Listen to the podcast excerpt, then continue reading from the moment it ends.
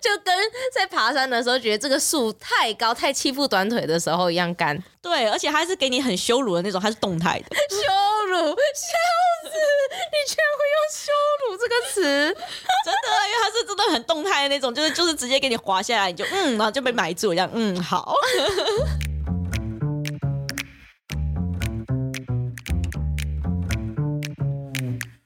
Hello，欢迎来到山水户外。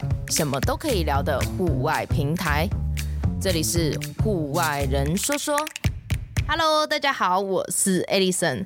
这一季的来宾是一季一会，哎，你有发现吗？哎，我没有发现。虽然我们的听众啊，之前有回馈表单，是说他每一季都要求你一定要来。他说：“你这个人生故事是听不腻的，而且他非常的渴望听到你的新的消息。”啊，我好感动哦！天哪，是很认真的，我是认真的，只是我没有跟你讲而已。刚刚我想说，特别在节目上面跟你讲，就是真的有听众这样子的许愿。没错，那这一集呢，三条鱼、三条鱼又来了，鼓掌！耶，yeah, 谢谢说说。这一次的录音时间呢，是在六月中的时候。那阿鱼他前两个月去两座八千米的高峰，这一次呢是他回台湾稍微简短休息的一个小时光。他大概在下个礼拜他又要飞了。听众们也很好奇，他到底现在的进度在哪里？他爬了这些八千的过程啊，或者是他回来台湾有什么新的计划？那这一集就让阿宇来跟我们分享一下了。我回来根本不是来休息的吧？那你根本就是一直工作啊！而且因为其实在我还没回来之前，就已经在筹备了这个新的工作室，叫做野境探索 （Wilderness Expedition）。哇，英文好好哦！天哪，我到现在还念不出来。因为 Alison 被我取了新的绰号，就叫做说说。嗯、因为我们每次都想说那个户外人说说，然后他的全名叫说说而已。他们说我的能力呢，在的履历上面就叫做说说而已，没有其他的能力，就是而已而已。不会，说说能力很强，就是说说的能力很强。嗯、你先聊一下你前面两座的过程好了，反正听众也很好奇啊。因为一开始你去是事隔好像两年还三年，对不对？三年吧，我三年。三年哦，哇塞！所以，那你三年的第一座，你就是选择安娜普纳峰，就是以八千来说的话，对，那个时候会选择它，是因为它的海拔相对八千米来说是比较低的，因为它是世界第十高峰，但是它的路线难度也是会比较高，风险性稍微高。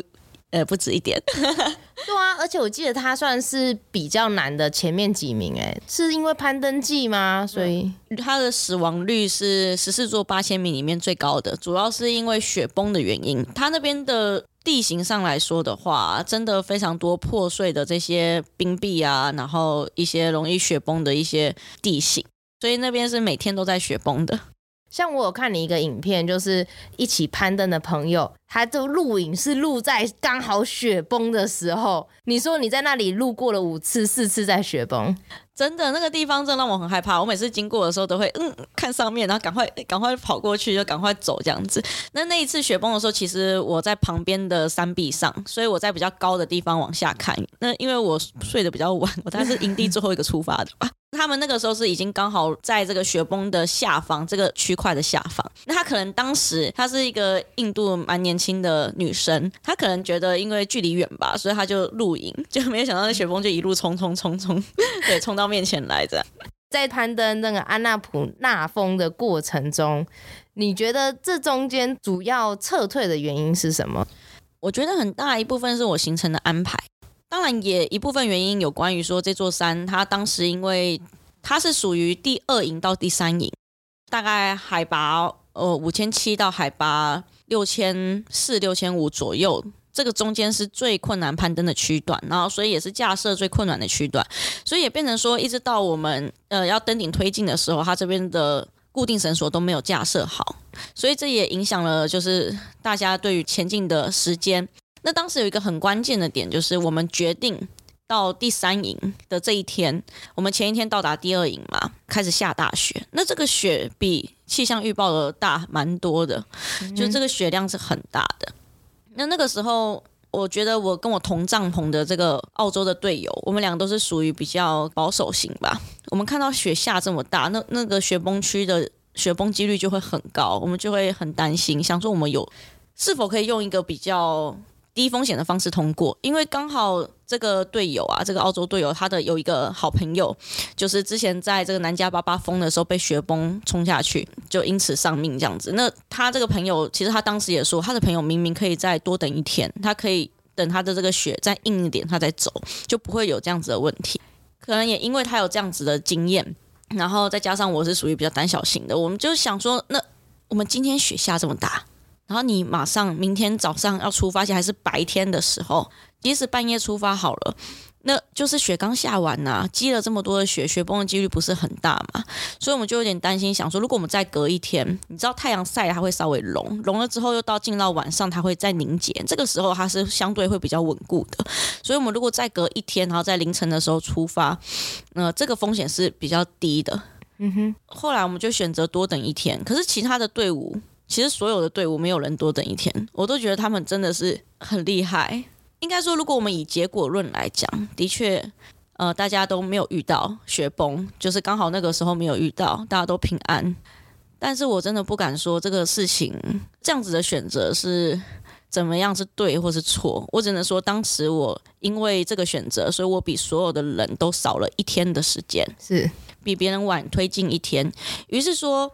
我们到达第三营的时候，很多人都已经在从原本他们所扎营的第三营再往上更推进，所以他们扎营的时间会变得比较早，比较早休息。甚至有一些人，他们就是比我们在推进到，因为其实第四营一直没有真正的第四营，其实一直都没有被建立起来，就是没有被固定绳索拉上去这样。所以其实这一次今年大家的第四营其实有点落在海拔六千五。很低哦，海拔六千五，一直到有些人他是有真的冲到大概接近七千的地方，这个是比较少的，大部分人在六千五。那我们自己稍微推进一点，在六千八，就变成说，诶，有些人他是在六千五就已经停留了两天，好好的休息。而我们是登顶的前一天，我们如果二十八号需要登顶，我们二十七号还在推进，推进到。六千八之后，然后我们要搭帐篷，又在一个比较陡峭的地方整理营地，整理完休息的时候，其实已经下午四点了。可是你要想，我们当天晚上没几个小时就要出发了。对，你们应该都是大概晚上九点、十点，还是凌晨就要出发那种，对不对？因为你一下子又又要到山顶上去。那个时候，其实我有跟我的澳洲队员讨论过。我觉得第二点，我的犯的错误就是我没有坚持自己的想法。我觉得一方面也是因为我经验不足，我也有点犹豫，不知道谁讲的是比较适合我的。那那个时候我有跟他讲说，我觉得我算这个时间，我怎么样都必须可能八点九点就要出发，是，尤其从这么低的海拔开始走，没错。他是跟我讲说，以无氧来说的话，因为我是第一次无氧，他说你要承受这么长时间在黑夜中行进，这个身体的承受度会很很辛苦。然后他宁可晚一点出发，不要让身体承受这么久的晚间，就是你可以离白天近一点，所以他想要中午再出发。然后那个时候，一方面是我真的蛮累的，因为你看我如果四点多休息，我们六点吃晚餐，我八点就要出发，其实我七点就要准备了，我等于一吃完马上就要出发，就要开始着装啊什么的。当时一方面也是因为觉得真的有点累，我想小睡一下，所以我就答应了，我就好，那就十二点出发。可是我根本没有考虑到回来的时间。在安纳普纳的时候，几乎下午都会变天。然后那天隔天的下午是雪量算是蛮大的，风速也蛮大的。对，就是你不到太可怕的那种非常极度危险的暴风雪，但是基本上那个雪量也是超过二十公分，然后风速也是基本上都在六十以上这样子，每小时六十公里，已经算是蛮可怕的了。嗯，虽然不到太严重，但是那个时候我的澳洲队友他就只是说啊，这个小风雪。可以承受，然后我那时候其实没有很仔细的去思考这个问题。我自己觉得我身体并不适合承受太恶劣的环境，我其实蛮蛮虚弱的啦。我 那那个时候，我也觉得自己蛮蠢的，因为我明明就传讯息跟我的我跟我的留守讲说，我觉得我会滑到超过十六个小时以上。是，可是你从如果你十二点出发，十六个小时，你怎么算都不对啊。怎么算都一定会经过那个变天的时候啊！没错，你都就下午的时候啊，暴风雪啊，那你怎么会选这个时间出发呢？怎么样都不对啊！可是我那个时候真的没有想那么多哎、欸，我真的就是就是我明明算自己的时间是这么久，然后可是队友讲这个时间出发，我哦我又哦好了，然后可是下午天气又不好，我觉得我有时候不知道我那个时候是是怎么样，有点矛盾这样子，可能真的是因为我就是想要多多一点休息，对，对好，所以后来出发。一出发尴尬了，你知道我原本是想说我们晚点出发还有个好处，就是我想说我是无氧嘛，无氧的人应该会走得比有氧的人慢吧，所以我们走在后面应该不会就是妨碍到其他人，我想是这样想，就完全大错特错。我一出发没多久，一开始走得很顺很开心，马上就塞车了，前面那些吸氧的走超慢，然后我真的很崩溃，然后我又超车超不过去，因为旁边雪都很深。你要超车，你要就是你要承担，就是第一个是没有绳索的风险，第二个是你要开那个路，你会花加倍加倍多的体力，是没错。可他们又塞在那边，然后我心里就想说，当有氧的人塞车的时候，对他们来讲其实是还好，因为他们有氧气支撑。嗯，可是我们的身体是一直在急速消耗的状态，我们就算不动，我们的身体也都在一直产生新的血氨这样子，因为我们就是在无氧的状态啊，所以对我们的身体来说是消耗很大的。可是我们却要等他们，然后我们又是因为我们的血液循环会更差，我们会更容易冷。哦天啊，那个塞车真的塞了很久，因为我比较晚出发，所以我不是说哦前面一两个人挡住这样子，我是一串，一串是多少啊？你的一串你有夸张吗？就我就看不到最前面的人是谁啊。我就想说，超一个没止境的。对啊，你如果是好，我今天一个人，我就跟他讲一下，或一两个人，我用力赶快就快步然后赶快超过去，这样子，那个体能我觉得还可以接受，因为你在无氧状态，其实你是没有办法做很爆发性、突然加快速度的这种活动的。没错，能够理解。结果天啊，那个塞车真的是塞到我其实没有仔细算时间，但是塞到我整个人的身体都凉掉了。等真的，他们终于走到了一个平台，终于最前面的哦，愿意让路了，天啊，终于愿意了这样子。然后后面的人路过，然后我也过去。其实我那时候就开始发现说，我好像有点乐不起来了，我的身体就是不像刚出发的时候这么有活力。第一个是时间也耽误了。那那时候时间是什么时候？我只记得我超完他车之后，其实没几个小时，我就差不多看到天有点微微的转，比较明亮这样子，所以我并没有注意到时间。对，但是很明显的，我在他后面塞了几个小时有吧，最起码两三个小时哦。然后就觉得，哦天哪，终于解脱，但是身体整个没有办法掌控的，就是没有办法像之前样子这么顺利啦。然后要慢慢再启动的这种感觉，可是海拔又进入越来越高。然后后来我们无氧的话，我会戴一个口罩，就是那个口罩是为了让空气不要直接吸入，会很干燥、很冰冷，所以有一个口罩它是。你戴了一个口罩，你你就是因为你自己的水汽会被闷在口罩里面嘛，你就不会那么干燥，不会那么冰冷。就我口罩的那个滤网 掉了，被我自己弄掉。然后从那之后就哇，超干，然后整个超冷，很不舒服。那这个当然是一个小插曲啊。那之后我再继续往上走，我就遇到我挪威的那个队友，他想要一个女生，挪威女生，她想要在半年的时候完成十四座。对，那因为他是要半年完成十四座，所以他准备的氧气是非常充足的，氧气跟雪巴这样子，再加上他自己本身体能也还不错，所以他是比较快登顶下来，大概是应该在七千六左右吧。嗯，然后他下来，他就跟我讲说要变天了，然后我要嘛就是现在吸氧，赶快上去，然后赶快下来这样子，要么就是现在直接回头。可是他旁边雪巴一直用手势跟我讲说不要不要，叫我不要上去。他说要变天了，要变天了，就是他们一直讲。那我一开始其实有想尝试，就是再往上。可是你知道，我其实知很明显知道我自己的时间是不够的。这里不像是圣母峰全程都有这个路神。那那边的话，其实再超过。我忘记海拔多少以上，可能七千四左右以上吧。其实是没有路绳，然后它是很大的雪坡。在这种情况之下，你只要天气不好，一片白墙，你就很容易迷路了。对，其实那个风一吹过去，嗯、你所有脚印都没有。嗯，你迷路之后，你很可能会发生，就是譬如说你会坠落或什么，因为你被雪掩埋的情况之下，你其实是看不到雪下面的状况的。它下面石头长什么样子，或你是不了解的，这个就会变成蛮大的风险。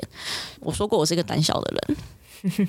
所以我后来就决定撤退，但是决定撤退之后，主要是那个时候我的学霸指那边说，你要不要去那边拍个照？我心想说，我去那边拍个照干嘛？我不知道你什么意思。他就说哦，我去那边那边，他说哎，那个上面那个那个蒙古队友啊，也说要撤退。他说他去带他一起下来跟我一起撤退这样子，因为你知道那个蒙古队友离我没有几步哎、欸，嗯，很近。我就哦好啊，可是我就背对他，因为我是背对上坡。他就说你坐在这边等我，然后他去把那蒙古队友带下来，跟我一起撤退。我就哦好啊。他说你不要乱跑哦。我说 OK 啊，我就坐在那边等他，就等等等等。然后我开始第一个是很冷，第二个是想上厕所，可是他又叫我不能离开，怎么办？我在那边等，我就想说怎么会去这么久？因为我明记得蒙古队友没有离很远啊。我其实有点想走，你知道吗？但是他又跟我讲说叫我在那边等他，真的以为他一下就会回来。然后接下来是我们其他就是同公司的其他学霸下来，我就想说好吧，那我跟他们一起走好了。然后后来走到一半的时候，我突然有点明了一件事情，突然想通了。什么？我突然想到我那个学霸为什么那么久没有回来？嗯，他一定跑去登顶了啊，因为他没有登过这个顶，他是一个很年轻的学霸。就想说，干，那他一定是去登顶了啊！那我在这边等他，等什么？他干嘛叫我等他？叫我自己回来就好啊！那个时候一想到，我就突然想通了，我真的突然明白为什么了。然后就有点生气，因为你知道整个暴风雪，就后来就整个开始风雪，整个完全白墙，什么都看不到。然后那个一直吹进，就是整个塞进衣服里面，所有雪液就是整个这样子吹，然后超冷的。然后你走路，因为那个雪很松嘛。然后你踩在那个松雪上，你就歪来歪去，很浪费力气这样子。然后就是走的又很寂寞，因为每我虽然跟着我们自己团队其他的下来，但是每一个学霸都有他们自己的客人。没错，那可能刚好我又是属于里面走的稍微快一点的，所以他们就很喜欢叫我先走。可是你知道，一片白墙情况之下，真的什么都看不见。然后我走一走，前面后面人都不见了，你就突然觉得很寂寞。三条鱼又很胆小，对。然后我就在那边 OS 在那边干，就你早点跟我讲，我可以早点下来嘛。你就说你要去登顶，我就自己回来了啊。我干嘛在那边吹风啊？这边吹风就是淋雪的这样子。对，然后等我回到那个帐篷的时候，我看到帐篷的时候，我就跪在这前面，然后干那个 帐篷，就是已经被压几乎一半这样子，嗯、就是快垮了。然后这样，因为那种雪地帐的营柱都还算蛮坚固的，所以还没断。只是因为它在一个很陡的坡上面，那个雪会一直盖下来。幸好我那个时候雪已经算有点停了。然后我心里就想说，所以我现在要怎么把这个雪挖开？雪铲呢，全部被埋住了。嗯，要我那边挖雪铲吗？我说我超冷的，我完全不想，因为我其实又做了一件很蠢的事情，我真的很多很蠢的事情，就是我其实全身羽绒衣的拉链没有完全拉上，所以那雪不就一直进去了吗？对啊，所以说这雪其实灌到我衣服里面，其实那真的很衣服后来湿掉都超冷的这样。然后我就心里想说，我真的现在真的不想找雪铲，我就随便我就把那个门口的雪，就是把它就是把它弄掉，然后钻进帐篷里面。而且我们的帐篷跟其他所有人的帐篷全部是分开的，我们是与世隔绝，我们是独立的一个帐篷在那边，所以没有其他的人在帐篷里面，然后拼命推那个帐篷，让它尽量不要垮，然后就开始在里面翻炉头啊，然后开始煮热水，然后先想办法把自己衣服弄干这样子。然后我就回想到我那时候。原本要走那个三天南二段，然后全部都寒流来，每天都大雨这样子，然后那我又没有带睡袋，然后每天在那边拿水瓶塞自己衣服的那种感觉，我就想，那你觉得冷度嘞？冷度嘞？台湾台湾比较冷。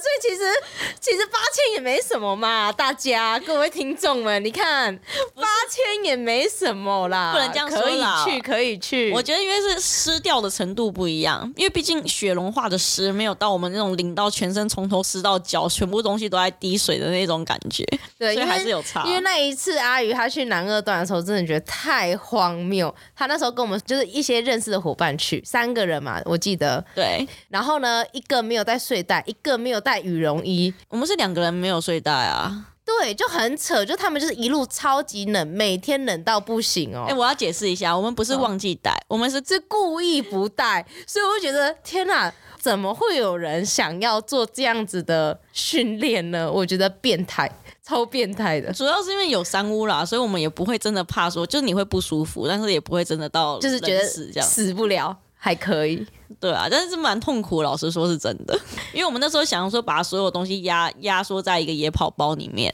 然后就用很轻量化的方式去走，然后我们先挑了一个有山屋的地方，这样子就不会说哦，你还要背到帐篷的重量这样，因为我之后有点想要去走，可能需要带外帐，可能没有山山屋的地方用这种走法，所以我就在这边就是先练习看看，很糟的天气当然是我们必须要先。面对知道那是什么样的感觉嘛，所以那个时候等于就是一个自我训练的状态，对，就是非常变态的自我训练。那一次他们下山的时候，一起去吃吃到饱哦，就高夹，超能吃，超级夸张的。然后没有想到后来竟然是我澳洲队友先回来。他是后来选择用西洋登顶啦。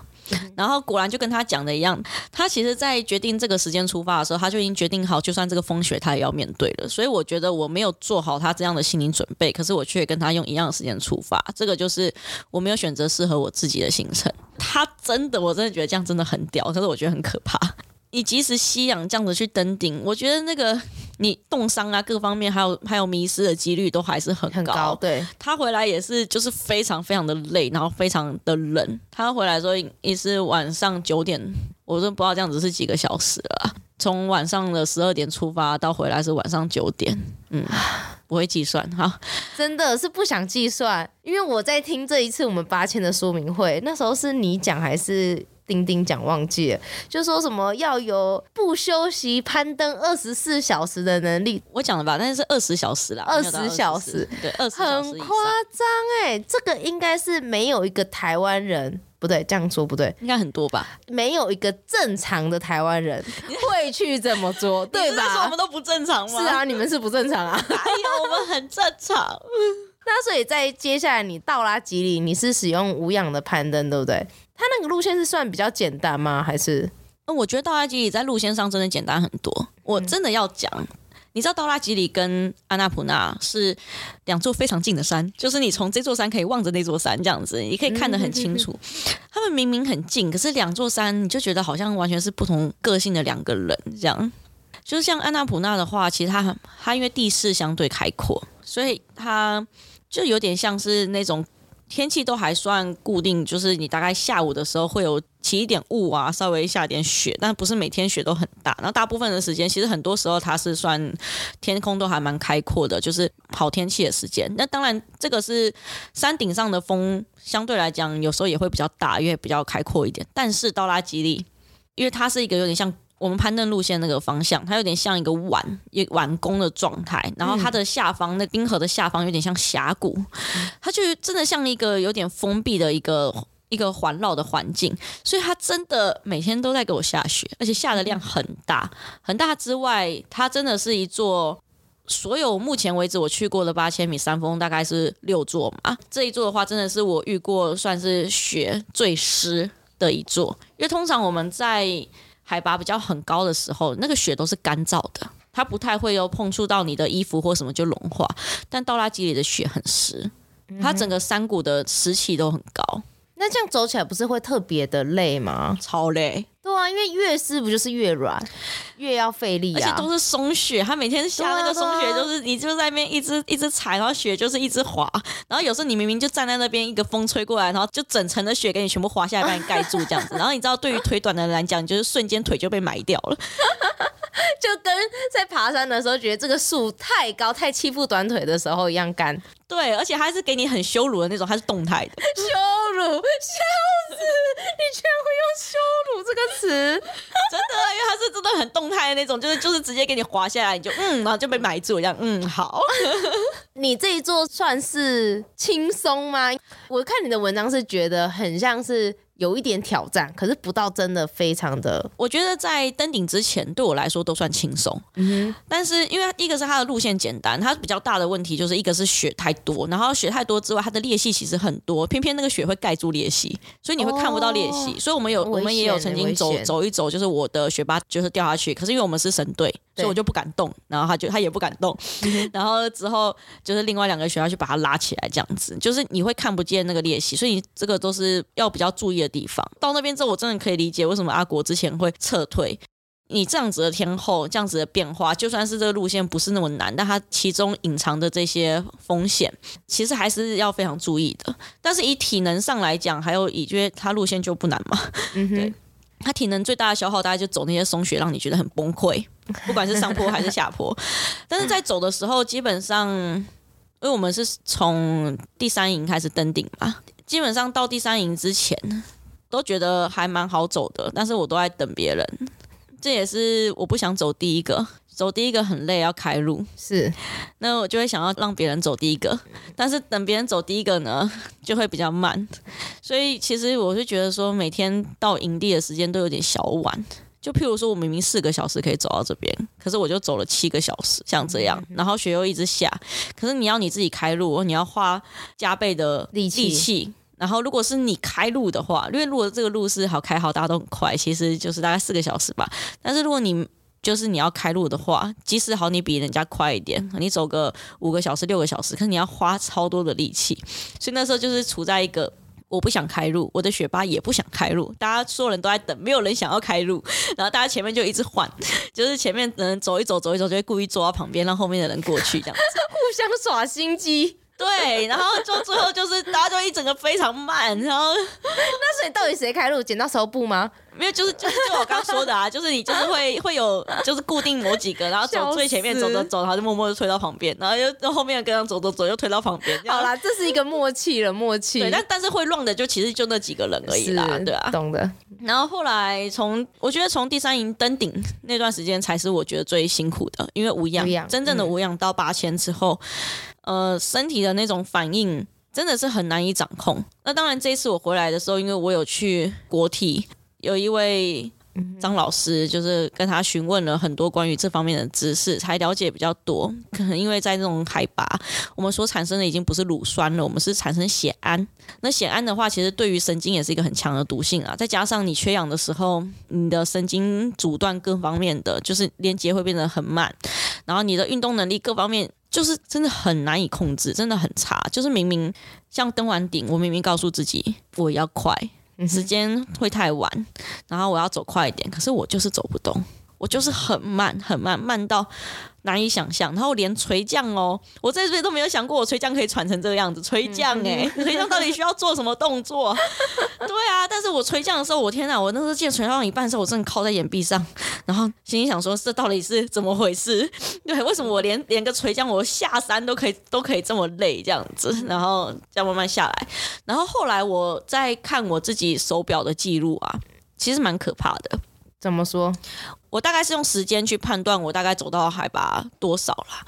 我的我的心跳大概在海拔八千之前一百五上下，算是一个正常你有在运动的心跳。是对，一百五差不多。对，但是到了八千之后，我的心跳不到五十。